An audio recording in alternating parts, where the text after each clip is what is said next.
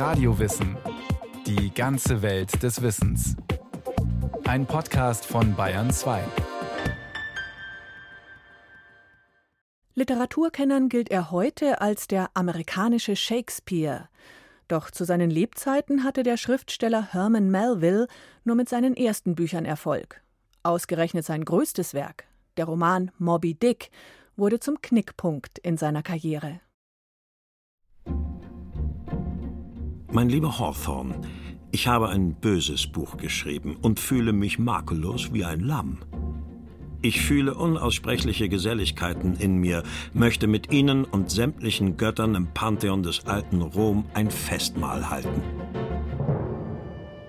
Mitte November des Jahres 1851 schreibt der amerikanische Autor Herman Melville an seinen Freund Nathaniel Hawthorne. Dass Sie das Buch verstanden haben, gibt mir in diesem Augenblick das Gefühl einer unbeschreiblichen Sicherheit. Hawthorne hatte sich begeistert über Melvilles jüngst erschienenen Roman Moby Dick geäußert und angeboten, das Werk zu rezensieren. Die Anerkennung durch den bewunderten Schriftstellerkollegen scheint bei Melville die Anspannung der letzten Monate in regelrechte Euphorie verwandelt zu haben. Mit dem Walfängerroman Moby Dick hatte Herman Melville sein sechstes und bisher umfangreichstes Buch verfasst und gleichzeitig auch sein Bestes, wie er selbst befand, egal wie die Öffentlichkeit darüber urteilen würde. Nicht ein Mann in fünf Zeitaltern wird, wenn er weise ist, anerkennende Wertschätzung von seinesgleichen oder von sonst jemandem erwarten. Wertschätzung, Anerkennung. Findet Gott Anerkennung? Der Schriftsteller, ein gottgleicher Schöpfer? Das klingt gelinde gesagt ziemlich selbstbewusst. Und doch war es Melville wohl nur aus dieser Einstellung heraus gelungen, den gigantischen Roman fertigzustellen. Dessen zentrales Element ist die abenteuerliche Reise eines Walfängers, dessen Kapitän wie besessen hinter einem weißen Wal herjagt, welcher am Ende aber seinerseits das Schiff angreift und versenkt. Neben dieser Geschichte, die auf eine wahre Begebenheit zurückgeht, den Untergang des von einem wahlgerammten Walfangseglers Essex im November 1820, finden sich in Moby Dick zahlreiche darüber hinausreichende Elemente, wie etwa gleich am Anfang eine kurze Wortkunde, auf die seitenweise Zitate aus der Weltliteratur zum Begriff Wahl folgen. Erst danach beginnt die wirkliche Erzählung. Nennt mich Ismael. Geradezu freundschaftlich wendet sich der Ich-Erzähler, ein mittelloser Abenteurer und Seefahrer, an die Leser, um sie mitzunehmen auf eine Reise in den, wie er schreibt, wässrigen Teil der Welt dorthin, wo es ihn selbst immer dann treibt, wenn in seiner Seele nasser, niesliger November herrscht und die schwarze Galle überhand nimmt. Das ist mein Ersatz für Pistole und Kugel. Die Fahrt zur See. Ein Ersatz für den Selbstmord? Und somit eine Art Todeskommando? Doch ausgerechnet Ismail wird es am Ende sein, der als einziger die Fahrt auf dem Walfänger Pequod lebend übersteht. Getreu dem biblischen Spruch aus dem Buch Hiob, mit dem Melville den Epilog einleitet. Und ich allein bin entronnen, dass ich's dir ansage. Das Verrückte an diesem Roman, und da muss man sagen, ist die Form natürlich durchaus auch spannend, ist, dass eben dieser Abenteuerplot nur einen kleinen Teil der Gesamtgeschichte, auch des Umfangs des Romans ausmacht. Also wir werden auf vielen, vielen Seiten konfrontiert mit etymologischen Herleitungen bestimmter Begriffe, Wörter, Gebrauchswörter aus dem Bereich der Fischerei, der Biologie, wenn es um Wale geht und auch der Farben. Es gibt nicht nur ein Thema, es gibt wahrscheinlich ganz viele unterschiedliche Themen in diesem Buch.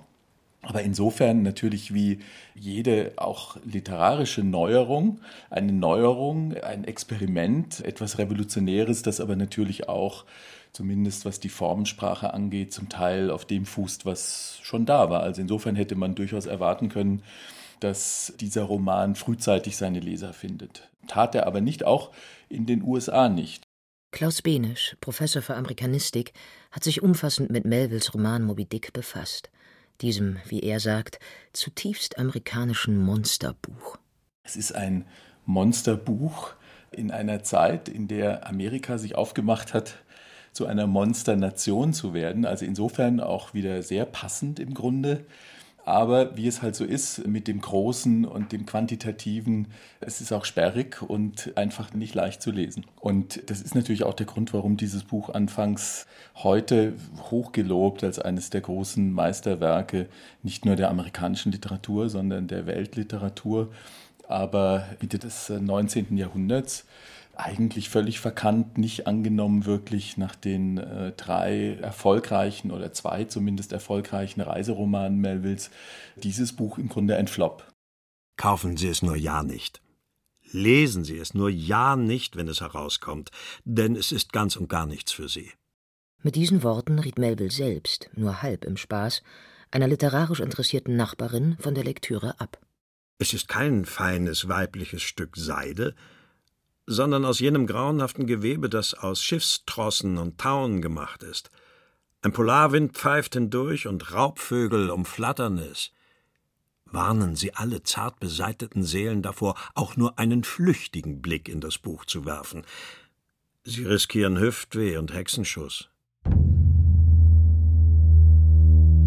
Das Untier erwacht aus seiner Starre zu dem unsäglichen Todeskampf, den man sein Zucken nennt wälzt sich grausig in seinem Blute und überschüttet sich über und über mit dichter, tosender, schäumender Gischt. Das gefährdete Boot fiel sofort nach Achtern ab und hatte alle Mühe, sich blindlings aus dem panischen Zwielicht wieder ans Tageslicht zu kämpfen. Nun, da der Todeskampf zu Ende ging, wälzte der Wal sich wieder in Sicht. Er hob und senkte sich. Krampfhaft öffnete und schloss sich sein Blasloch, während er scharf, keuchend und qualvoll Luft holte. Zuletzt schoss Schwall auf Schwall klumpigen roten Blutes in die entsetzte Luft, als wär's des Weines purpurne Neige, fiel wieder herab und rann Tropfen für Tropfen über seine reglose Flanke in die See. Sein Herz war geborsten. Hier schreibt jemand, der weiß, wovon er spricht. Herman Melville, geboren 1819 in New York, musste nach dem frühen Tod seines Vaters bereits in jungen Jahren selbst für seinen Unterhalt sorgen und hatte dafür mehrfach auf Walfängern angeheuert. Auf einem dieser Schiffe war die Behandlung so schlecht gewesen, dass er desertierte. Das war nicht so ungewöhnlich, denn die Bedingungen, unter denen man als Seemann auf einem Schiff arbeiten musste, waren äh, schwierig, um es mal vorsichtig auszudrücken. Und es gab also Sklaverei-ähnliche Zustände. Es gab das absolute Kommando des Kapitäns. Und äh, wenn Sie das Pech hatten, unter einem Kapitän zu fahren, der autokratisch, diktatorisch sein Schiff regierte, dann war das nicht ganz einfach. Ausbeutung war das grundlegende Prinzip auf Walfängern. Es galt für den Umgang mit der Mannschaft ebenso wie für den mit der Natur. Alles war dem obersten Ziel untergeordnet, das da lautete, mit möglichst geringen Kosten möglichst viel Waltran gewinnen. Es war eine Industrie, die man eigentlich nur vergleichen kann mit der Mineralölindustrie des 20. Jahrhunderts. Sie war absolut essentiell, nicht nur für die USA, sondern weltweit. Also damit man abends Bücher wie Moby Dick lesen konnte, brauchte es bis in das späte 19. Jahrhundert hinein eben dieses Walöl, das man in die Lampen geträufelt hat, um sich eben die Nacht zum Tag machen zu können. Und erst mit der Elektrifizierung hat das ja dann nachgelassen. Diese Bedeutung, also so als würde man heute einen Roman über die Verbreitung des Erdöls schreiben und die Bedeutung des Erdöls. So muss man sich das vorstellen, denn Melville philosophiert ja auch lange darüber, warum der Wal so wichtig ist. O Mensch, sieh bewundernd auf den Wal und nimm ihn dir zum Vorbild. Halte auch du dich mitten im Eise warm. Lebe auch du in, doch sei nicht von dieser Welt. Bleib kühl liegen am Äquator, halte dein Blut flüssig am Pol. Wie die große Kuppel vom Petersdom und wie der große Wal, so wahre auch du, o oh Mensch, zu allen Zeiten deine eigene Temperatur. Wie einfach aber und wie hoffnungslos, diese schönen Dinge zu lehren. Wie wenig Bauten tragen eine Kuppel wie St. Peter, wie wenig Wesen sind gewaltig wie der Wal. Eine der Hauptfiguren des Buches immerhin scheint ähnlich gewaltig zu sein. Kapitän Ahab, dieser, wie es heißt, große, gottlose, gottgleiche Mann wirkt trotz seiner körperlichen Behinderung von derselben Kraft durchdrungen wie der weiße Pottwal, der ihm einst das Bein abriss und dem er nun verbissen durch die Meere folgt, um ihn zu töten. Weil jedoch nicht einmal einer wie er ein solches Unternehmen allein angehen kann, muss Ahab die Mannschaft des Walfängers Pequod auf seine Seite bringen. Und tatsächlich schafft er es, zu einer Art Leitstern für sie zu werden. Mag am Ende des von ihm gewiesenen Weges auch Untergang stehen und Tod. Psychologisch ist dieser Roman natürlich unglaublich spannend, weil er im Grunde genommen universale Fragen aufwirft, sie teilweise auch beantwortet, wenn man so möchte, aber eben eine Art Modell vorgibt für Situationen, wie wir sie auch heute noch erleben. Also wie geht man um, wenn man sozusagen kaum alternative Handlungsoptionen hat und ist einem autokratischen Führer ausgeliefert, der eine Richtung vorgibt, die nicht verheißungsvoll ist. Und wer meutert zuerst? Wer wehrt sich? Wer muckt auf? Wer protestiert? Das sind Fragen, die man an diesem Roman natürlich auch ablesen kann. Und man sieht ja, wie Ahab es schafft, diese Crew sozusagen auf seine Seite zu ziehen. Und zwar mit ganz unterschiedlichen Mitteln. Also anfangs sind es ähm, materielle Mittel. Er nagelt mal so ein wertvolles Goldstück an den Mast und sagt, also derjenige unter euch, der mir hilft, diesen Wal zu finden, ausfindig zu machen, der ihn als erster späht und mir hilft, ihn zu erlegen, der wird diese Golddublone erhalten. Und diese Art von Bestechung ist ja durchaus nicht ungewöhnlich, aber es gibt dann noch eine ganze Reihe anderer Mittel, mit denen er versucht, seine Mannschaft auf Linie zu bekommen. Einzig dieser Erzählstrang, an dessen Ende Kapitän Ahab mit seiner gesamten Mannschaft scheitert im Kampf gegen den weißen Wal, man könnte auch sagen gegen eine gequälte, aber letztlich unbesiegbare Natur, Einzig dieser Teil also blieb in den zahlreichen Kurzfassungen von Moby Dick übrig, die seit den 1920er Jahren auf dem Markt erschienen, der Zeit der Wiederentdeckung von Melvilles Werk. Das spannende Abenteurerszenario wurde auch zur Grundlage für die berühmte Verfilmung des Stoffes, mit dem Schauspieler Gregory Peck in der Hauptrolle. Doch erst das, was im Roman darüber hinausgeht, ist es, was die zeitgenössischen Grenzen des Genres sprengte und Moby Dick bis heute zu einem, wenn auch nicht leicht zu lesenden, Meisterwerk macht. Professor Klaus Benisch. Es gibt zum Beispiel eine wunderbare Stelle, wo Ahab darüber reflektiert, was es denn eigentlich bedeutet, Kapitän zu sein. Und er vergleicht dieses Kapitänsein im Grunde genommen mit einer Art von Sklaverei, die ihn selbst betrifft. Und er spricht über die unglaubliche Isolation, weil er eben als Kapitän zwar mit den anderen gelegentlich mal zusammentrifft, aber im Grunde als Einzelindividuum auf diesem Schiff lebt und irgendwie überleben muss. Eine wahnsinnig spannende Frage, auch eine philosophische Frage, eine soziologische Frage. Wie organisiert sich eine moderne Gesellschaft, wenn man so will, und eine moderne multikulturelle Gesellschaft? Denn diese Schiffe und auch das Schiff, die Pequod, von der Melville schreibt, ist ja im Grunde genommen ein literarisches Weltmodell für die Gesellschaft im Allgemeinen. Keine Frage. Moby Dick ist ein Buch, das viel zu bieten hat. Umso drängender stellt sich die Frage, warum es bei der zeitgenössischen Leserschaft so wenig Anklang fand. Melville war schließlich kein unbekannter Autor. Seine ersten Bücher, Südseeromane, hatten sich gut verkauft. Unter anderem auch deshalb, weil es dort stellenweise recht freizügig herging. Davon war nun in seinem großen Werk zwar nichts mehr zu finden, doch enttäuschte Erwartungen allein können wohl kaum der Grund sein, warum Moby Dick derart krachend scheiterte, dass die Leserschaft auch Melvilles späteren Arbeiten im Grunde nie mehr eine Chance gab. Das hat natürlich zum einen damit zu tun, dass Melvilles Sprache auch oft sehr parabelhaft war. Auch viele der Kurzgeschichten sind ja im Grunde genommen Parabeln. Und dass Melvilles Parabeln, äh, wenn man sich dann wirklich auf sie einlässt, oftmals äh, so viele unterschiedliche Ebenen haben, dass sie eben sich nicht so ohne weiteres erschließen. Das ist dann sehr häufig auch eine Frage des Vorwissens. Und wenn man jetzt auch, sagen wir mal, sich nicht literaturwissenschaftlich oder beruflich mit diesen Texten auseinandersetzt, ist das manchmal schwierig. Im 19. Jahrhundert war das noch ein bisschen anders, weil einfach viele der unterschiedlichen Ebenen, aus denen sich diese Romane speisen, auch die sprachliche Ebene, dann doch noch geläufiger waren. Auch dieser ganze religiöse Kontext, die Menschen hatten das irgendwie noch im Hinterkopf. Da war es eigentlich eher so diese philosophischen Fragestellungen, die fast ketzerisch waren, die natürlich zum einen das Wirtschaften, das kapitalistische Leben, die materielle, die äh, Ausrichtung der Menschen kritisiert haben. Das war ein Problem gewesen für zeitgenössische Leser. Und auf der anderen Seite diese sehr abgehobenen, abstrakten Fragestellungen, die sie dann sozusagen im einen und denselben Text finden und sie wirklich auch überfordern, natürlich teilweise.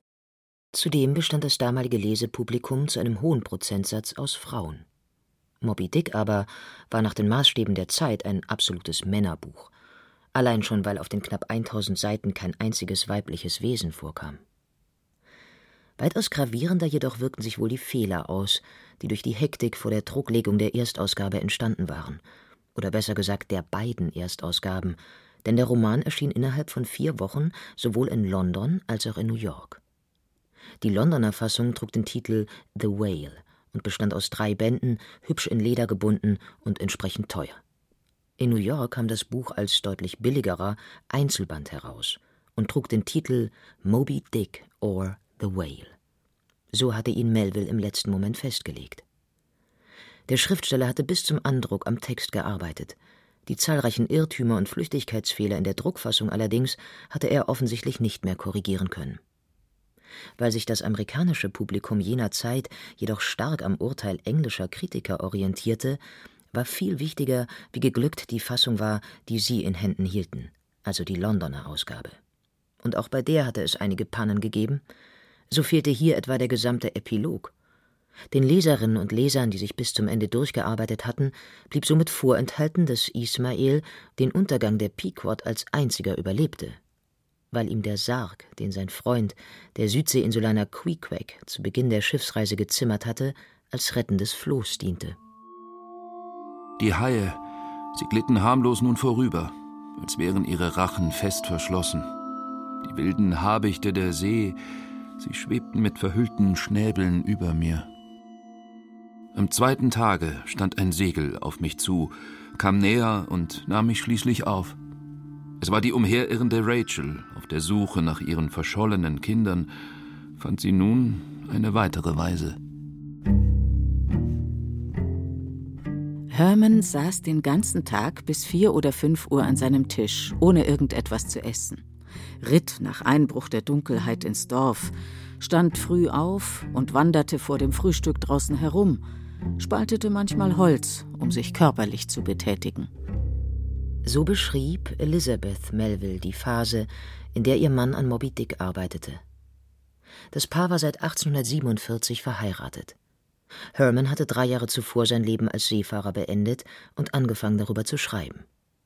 Mit dem Geld von Elizabeths vermögendem und einflussreichem Vater wurde eine Ranch in Massachusetts gekauft, wo Melville, wie er hoffte, gleichzeitig als Schriftsteller und Farmer für die wachsende Familie sorgen konnte. Nach den Misserfolgen von Moby Dick und dem direkt im Anschluss verfassten Roman Pierre oder die Doppeldeutigkeiten blieb allerdings von diesem Traum nicht mehr viel übrig. 1863 gab das Paar den Hof auf und zog mit den vier Kindern nach New York. Melville trat dort schließlich im Hafen eine Stelle als Zollinspektor an, nachdem er zuvor noch einige Zeit versucht hatte, mit dem Schreiben kleinerer Geschichten ausreichend Geld zu verdienen. Ich stehe unter dem Bannfluch des Dollars, und der teuflische Laufbursche des Druckers steht arglistig grinsend auf ewig in meiner Tür und hält sie auf. Melville hat oft auch sozusagen Ähnlichkeiten hergestellt mit seinen eigenen Figuren, mit den Matrosen, die er beschrieben hat auf dem Schiff, dass er arbeiten muss für ganz, ganz wenig Geld, dass er keine Anerkennung bekommt und dass sozusagen das Vermögen, das Talent nicht wirklich geschätzt wird. Wozu etwas kunstvoll ausarbeiten, was nach seinem Wesen so kurzlebig ist wie ein modernes Buch? Hätte ich in diesem Jahrhundert die Evangelien geschrieben, so würde ich doch in der Gosse sterben. Immerhin, ganz so schlimm kam es dann doch nicht. Der hochgewachsene Mann mit dem skeptischen Blick unter dichtem Haar lebte offenbar einigermaßen gut eingebettet in seine Familie. Obwohl er sich selbst als alten Sonderling bezeichnete, scheint er es bis in die letzten Lebensjahre verstanden zu haben, seine Zeitgenossen zu beeindrucken. Einer von ihnen erinnerte sich später an eine zufällige Begegnung. Ein Einspänner kam mit rasender Fahrt auf uns zu und hielt vor dem Laden. Und nachdem der Fahrer sein Pferd angebunden hatte, kam er herein, um sich seinen Bart trimmen zu lassen, und verkündete, er habe von Gansevoort bis hierher, ungefähr acht oder neun Meilen, nur eine Stunde gebraucht. Er trug einen blauen Zweireiher, der an einen Seemannsmantel erinnerte, und war so um die siebzig. Sein Gesicht war tief gebräunt, sein Auge hell und klar, und er hatte eine außergewöhnlich vitale und beeindruckende Ausstrahlung. Melville wusste, dass er ein großer Autor war. Er wusste, dass er gute Ideen hatte und dass er gut schreiben konnte. Aber er hat sich immer wieder auch geweigert, sozusagen sich anzupassen und den Massengeschmack zu bedienen.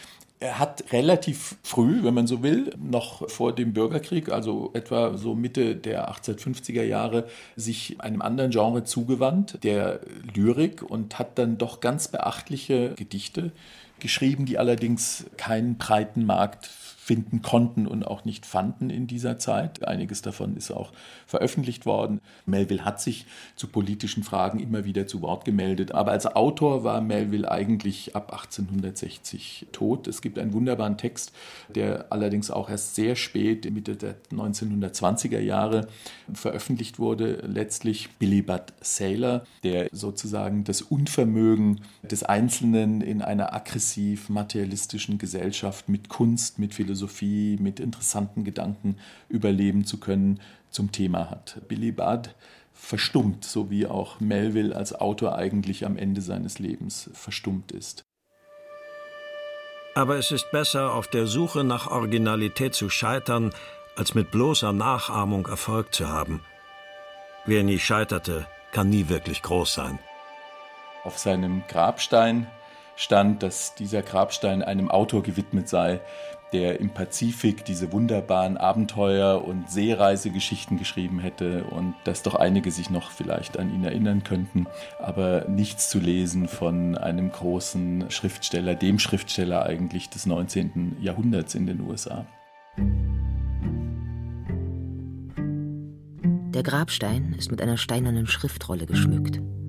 Doch die Fläche, auf der normalerweise Name und Lebensdaten eingraviert sind, ist leer.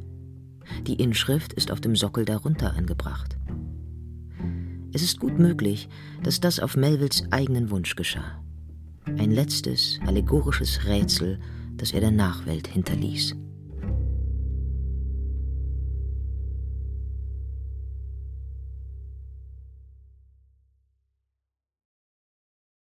Das war Radio Wissen, ein Podcast von Bayern 2. Autorin Carola Zinner. Regie Irene Schuck. Es sprachen Katja Bürkle, Rainer Bock, Thomas Leubel und Beate Himmelstoß. Technik Daniela Röder. Redaktion Susanne Pölchau